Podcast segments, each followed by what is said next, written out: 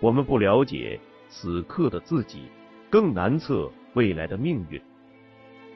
时间潮落潮起，生生不息。我们命若泡沫，随之远去。衰亡新生，在岁月的浪花中明灭。纵然是帝国兴替，也将如波涛般成为往事。作者摘译自拜伦《唐璜》。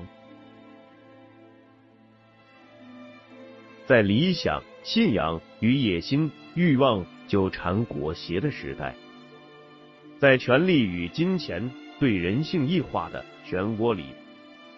一个人半生的追求、挣扎、迷惘，一对灵魂二十余载的爱恨聚散，一群七零后海归所经历的一九九七至二零零九年的中国当代史，请听长篇小说《丹尼往事》，作者葛望川。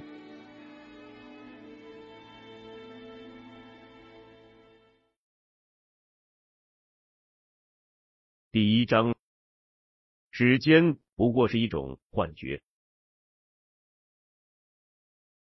秦国栋得到林欢出狱的消息是二零一八年的四月二十四日。那天该是个什么特别的日子，可他怎么也想不起来了。那天早上，秦国栋做了个梦，他梦见个光头和尚在不远处冲他招手。他一边做着梦，一边想：梦见和尚是吉，可梦见有人冲自己招手，要防小人是凶，这他妈到底是吉是凶啊？快到了知天命的年纪，他从一个曾经的无产者变成了有产者，曾经的无神论者变成了回忆论者，甚至开始宽容的接受各种迷信的毒害。包括偶尔上网查查周公解梦，看看梦到的东西究竟有何深刻的人生意义。在半梦半醒之间，秦国栋一边和梦里的另一个自己激烈的掰扯要不要醒过来，一边趁着大部分的意识还在梦里上蹿下跳，捡拾快要消散的梦境的碎片。可无论他多努力，梦里大部分的事。醒来后都会忘。他终于像只风筝一样无可奈何的向现实飘去，同时安慰自己说：“梦不过是意识里的自我保护机制，我梦见的东西都是为了舒缓我潜意识的焦虑而产生的各种象征符号。”喜欢掉书袋子的秦国栋记得，好像是弗洛伊德这么说的。已经醒了的秦国栋却仍然闭着眼，他要先确保自己能坦然自若的睁眼面对现实世界，而这份坦然来自于一个数字。秦国栋回想前一天下午，他像往常一样雷打不动的上网查看自己所有个人资产的情况，人民币、美元、港币。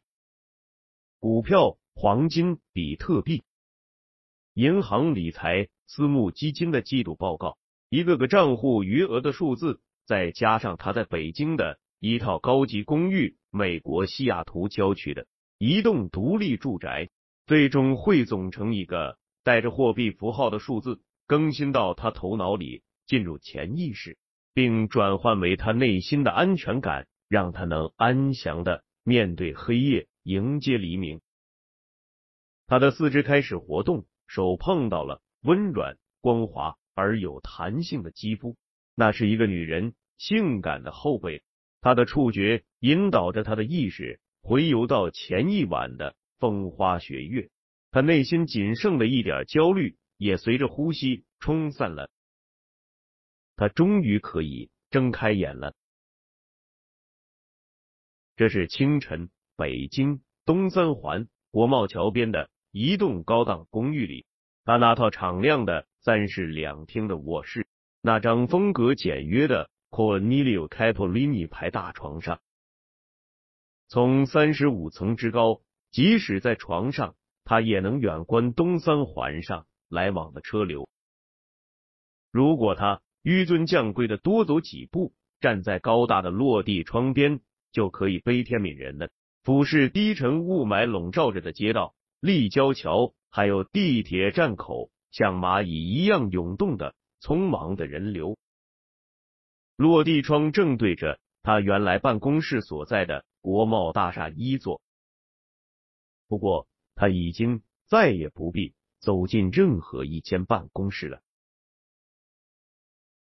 二十年前。秦国栋在美国一家投资银行实习时，一位美国奥威尔大学商学院的资深校友教导他说：“记住喽，你得拼了命努力工作，直到有一天，你可以让所有那些叫工作的 shit 都 fuck off，只去干那些自己喜欢干的乱七八糟的 shit。”一年多前，他终于做到了，他给自己。树立了后半生的人生目标，那就是不光是对那个叫工作的 shit，他对所有的 shit 都说 fuck off。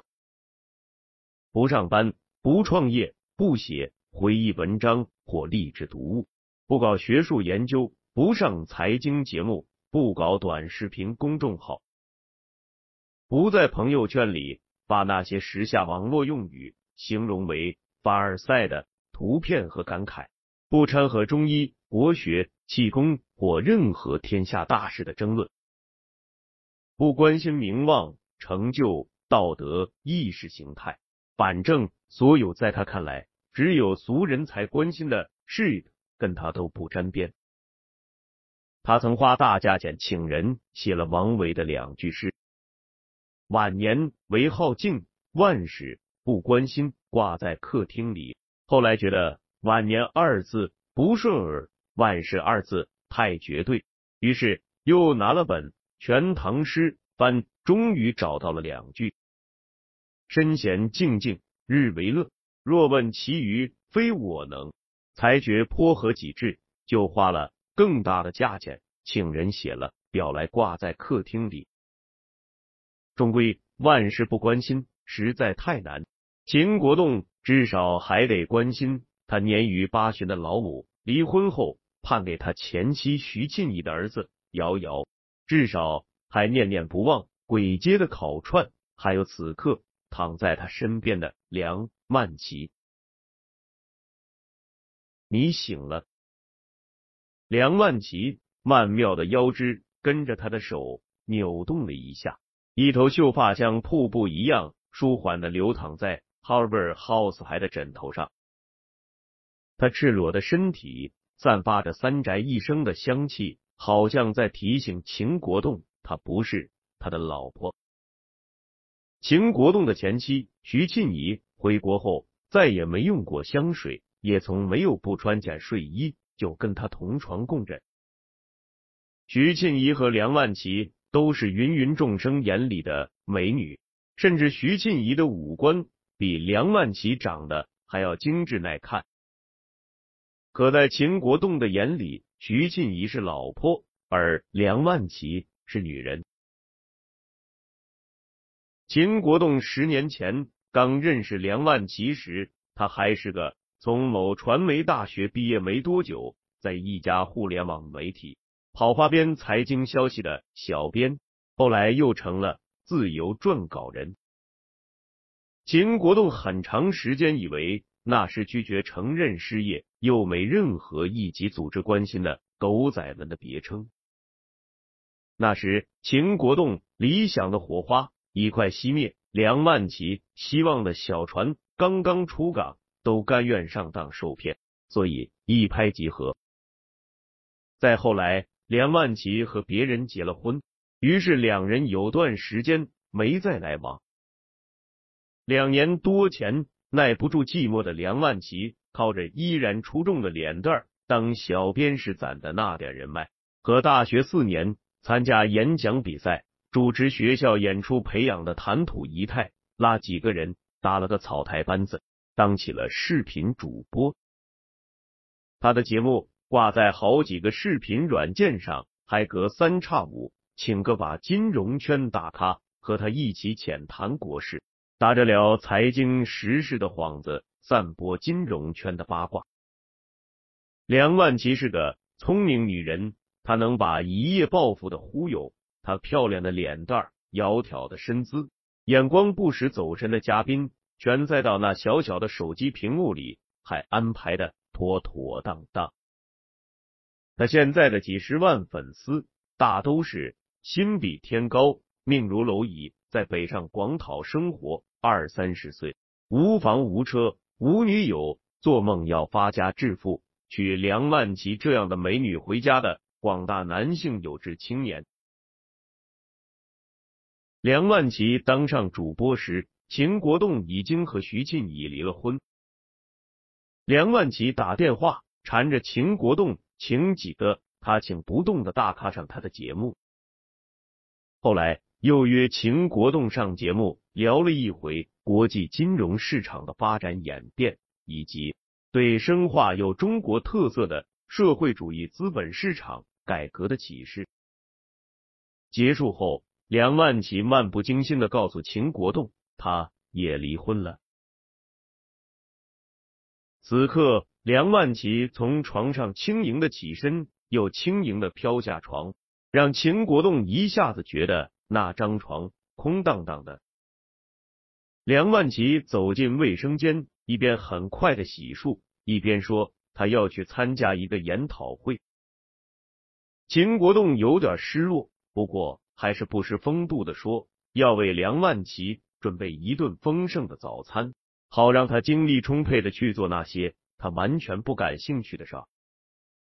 梁万琪洗漱完，秦国栋也从床上爬起来，走进宽敞的主卧洗手间，冲了个澡，很快刮了胡子。简单敷了一下 Biosom 牌的润肤露，细致的用手指沾着精华素按摩了一下眼袋，喷了几下大理石梳妆台上的迪奥 Sauvage 香水，然后走进宽大的衣帽间。衣帽间的一大排衣橱里挂着二十几套西装，不仅有登喜路、杰尼亚、乔吉欧、阿玛尼，还有吉通、布吕奥尼、费奥文蒂。衣橱的一个大抽屉里放着他这些年买的各种名表，不仅有劳力士、万国表、百年灵，还有伯爵、百达翡丽、江诗丹顿，还有衬衫、皮鞋、领带、袖扣等等。梁万琪有次假装闲着没事，扒拉半天，算了算，说秦国栋光衣帽间里的这些东西，就抵得过他的全部身家。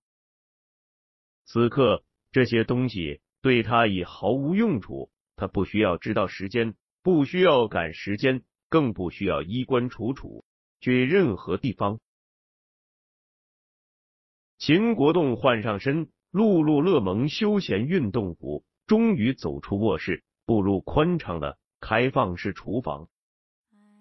他这套二百多平米的公寓是他九年前花七百多万买的。此时已涨到了两千多万。他入住前又花了两百万装修，镶了范思哲回纹花边、灰白相间的大理石地砖，从未打开过的意大利石雕装饰的电壁炉、玄关、客厅和通往卧室、书房走廊上的匈牙利铜式灯具，用咖啡色的橡木木板和花纹装饰包裹的墙壁。和门窗，天花板的巴洛克风格花纹角线。他特意从广东定制了一个直径一米六、高一米多的云石吊灯。客厅的层高三米，所以他每次走过都会装作看不见这硕大的吊灯，否则会担心那有违物理学定律。幸亏大吊灯下面铺着伊朗产的。三米见方的伊斯兰手工羊毛波斯地毯，不然还要担心楼板和楼下邻居的安全。秦国栋和徐庆怡到法国旅行时，在蒙马特高地一时头脑发热，花五十万买了一套达利铜雕的复制品，一个变形的时钟从一棵树上流淌下来，摊在树下的巨石上。这个怪模怪样的东西还有几幅，他们同样花大价钱买来，摆在挂在客厅和书房里。后来被鉴定是英品的雕塑、国画和油画，都是徐静怡在离婚协议里慷慨的留给秦国栋的。他想让这些东西时刻提醒他，所有他俩一起犯过的那些无可挽回的错误，现在都归他所有了。秦国栋心中暗自冷笑，哼，我这辈子犯过的无可挽回的错误，可远不止这些。梁万琪靠在操作台边，不作声的盯着秦国栋打开那套。帮奥鲁森音响，客厅里响起了 Stacy Kent 唱的《Don't Go Take Crush on You》。秦国栋装腔作势的对梁万琪说：“想吃什么？看我的，马上给你变出一顿丰盛美味的早餐。”梁万琪走进秦国栋，把酥胸贴在秦国栋的胸口，那一脸花痴的表情像粉笔轻轻画在脸上。吹口气就会随风飘走。他两手温柔的搭在秦国栋肩上，一往情深的说道：“你们这些搞投资银行的，嘴里有实话吗？这虚头巴脑糊弄人的本事，也是在美国学的。”然后收起一脸痴情，讥讽道：“昨半夜起来想找点吃的，冰箱都空了。”您这整天过的什么日子呀？顿顿都吃外卖吗？你就不能找个买菜做饭的阿姨呀？说完，他就坐在操作台边的高椅上，手里举着个小镜子，从那个他平时外出喜欢带的硕大的 Vivienne Westwood 手提包里，不停的掏出各种品牌的粉底、粉擦子、腮红、口红、眉笔，认真的描眉画眼。他一般要花约四十分钟完成出门前的准备工作，毕竟是三张多的人了。秦国栋很享受两人关系中那相互不负责任的轻松和坦白。秦国栋很少想到他和梁万琪的未来，梁万琪好像也是，这也让秦国栋多少有些疑虑。这妞跟他在一起。到底图什么呢？当然，秦国栋做梁万琪的男人还是尽心尽责的。他三不五时会给梁万琪买个包、买个手机、买套刚上市的护肤品，陪他吃饭、逛街，也会带他去西班牙、希腊、毛里求斯、大溪地这样的地方玩。梁万琪需要那些有自己身影出现的风景图片，可以发到朋友圈。微博、视频上，给他的粉丝营造他物质生活极大丰富的假象。梁万杰好像并不缺钱，他在北京虽没房没正式工作，可他花了五十万去韩国整容，开着花六十多万买来的奥迪 TT，住着东三环上一处月租两万多的两室公寓，而且要找个男人在家，对他也绝非难事。梁万琪一边化妆，一边含羞脉脉的埋怨道：“昨晚上后来困得不行了，本来找你有事，被你一捣乱，都没来得及说。”秦国栋问：“什么呀？正事闲事啊？我现在可什么事儿都懒得管。”梁万琪撒娇的说：“哼，我的事儿你管不管？”秦国栋自顾自打开冰箱，里面的确快空了。他脑子里盘算了几秒钟，决定用剩下的一个西红柿、一颗洋葱、几片培根、一小块黄油和三个鸡蛋，做个香港人非要叫成眼裂的西式煎蛋。刚好还有一盒前两天别人送的挪威鱼子酱。谁说冰箱空了？期货呀，嘿嘿。秦国栋有点得意的笑了，梁万琪忙里偷闲扫他一眼，问道：“傻乐什么呢？”又跟了一句：“跟你说话呢，对你来说是闲事，对我可是正事哈。”秦国栋说：“快说吧，小心逼坏你。”梁万奇说：“你能帮我找些内罗卫星的材料吗？你们以前在学校的照片、一文趣事，他还有什么别的女人网上找不到的隐私，不会惹官司的那种。”秦国栋脑子一下空白了两秒钟，说道：“内罗卫星啊，你不提他，我都快忘了。干嘛？想在节目上聊他？你那节目活人的八卦都扒拉完了，开始打死人的主意了。”梁万奇扑哧笑出声来，又立刻嗔怪道：“哎呀，讨厌，妆都涂花了，说工作呢。”我准备趁着最近这事儿的热度，办一期金融圈的八卦，就聊聊圈子里出了事、彻底倒了霉又没本钱找律师告我的那帮子人。嘿嘿，我觉得他挺合适。秦国栋哼了一声，说道：“难得您干这么缺德的事儿，还能想着我。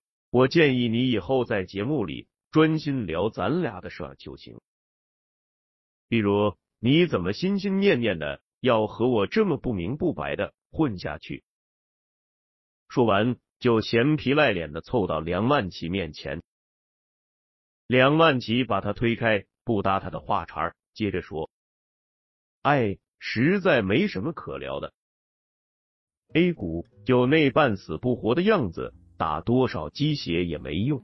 房价吧，实在不忍心聊，越聊越觉得像。”助纣为虐，贸易战，中国制造，咱又插不上嘴。就说再多心灵鸡汤、正能量，也不能可着劲儿往腰肌劳损补吧。不聊些八卦，粉丝们都跑了。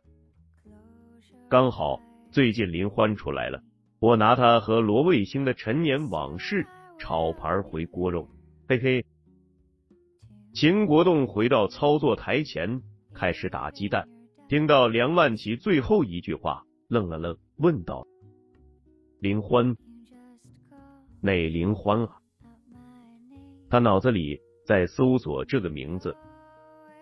梁万奇停下了手里的睫毛笔，一对假睫毛忽闪忽闪的说道：“嘿，你真不知道，还真是正事儿闲事儿都不操心了哈。这晒在你们同学朋友圈里。”都传开了，还是你以前那同学刘世林告诉我的呢？哎，看来您这人人缘可不咋地哟。秦国栋将平底锅里的煎蛋翻了个面，梁万奇接着说：“林欢跟罗卫星那段帅，九年前多火呀，还好几个版本呢。我怎么记得？”你跟那罗卫星还是哥们呢，他女朋友出来了，你就没想过去表示一下慰问？梁万奇一边说，一边匆忙收拾好他那大包，他动作忽然变得神速，也不看秦国栋，嘴里念叨着：“不行了，我得赶着开会去，你自己吃吧，我过两天再来。”梁万奇敏捷的在主卧、客厅。卫生间搜检了一遍，确定没落下什么东西，然后飞快的走进秦国栋，在他脸上轻轻亲了一口，刚要走，又回过身，用拇指轻轻抹去留在他脸颊上的口红，手掌柔柔的摸了一下他的脸，说道：“大叔，小心出门被人围观。”秦国栋目送梁万琪出门。发了会呆，他忽然意识到煎蛋还在火上，有点糊了。他关了火，又发了会呆，把煎蛋放在盘子里，倒了一杯牛奶，把东西放在托盘里，端起来走到那张吉奥给地牌的大餐桌前。那张餐桌最多可以坐十四个人，把中间的隔板去掉，收起来就变成一张八人的餐桌。可他一直坚持把餐桌撑开放，结果餐桌下面的机关坏了，再也收不起来了。秦国栋一个人坐在大餐桌前，吃了两口煎蛋，喝了半杯牛奶，忽然觉得没胃口。这两天他关在屋里，除了听音乐、打游戏，就是看九十年代的美国电影。此刻，他给平时一起打高尔夫球的哥们陈阳打手机，没人接，又打给另一个哥们谭军。谭军问他有没有订场子，秦国栋说刚想起来还没定。谭军说真有你的，等会先。秦国栋挂了电话，客厅里音响还在响，Stacy Kent 在唱 You've Got a Friend。他关了音响，心想真有九年了。罗卫星的电话、短信、邮件。和朋友圈里的传闻和消息，所有现当代能代表一个人存在的各种标签，都消失的干干净净。毕竟，对很多人而言，那只不过是一个应该被遗忘的人的标签而已，变旧变黄，字迹模糊，最终混杂在形形色色的生活垃圾里扔掉。秦国栋记得，好像黑格尔说过。时间是人因为无法认识全部真相而产生的一种幻觉。他想，时间不过是一种幻觉。这话说的不地道。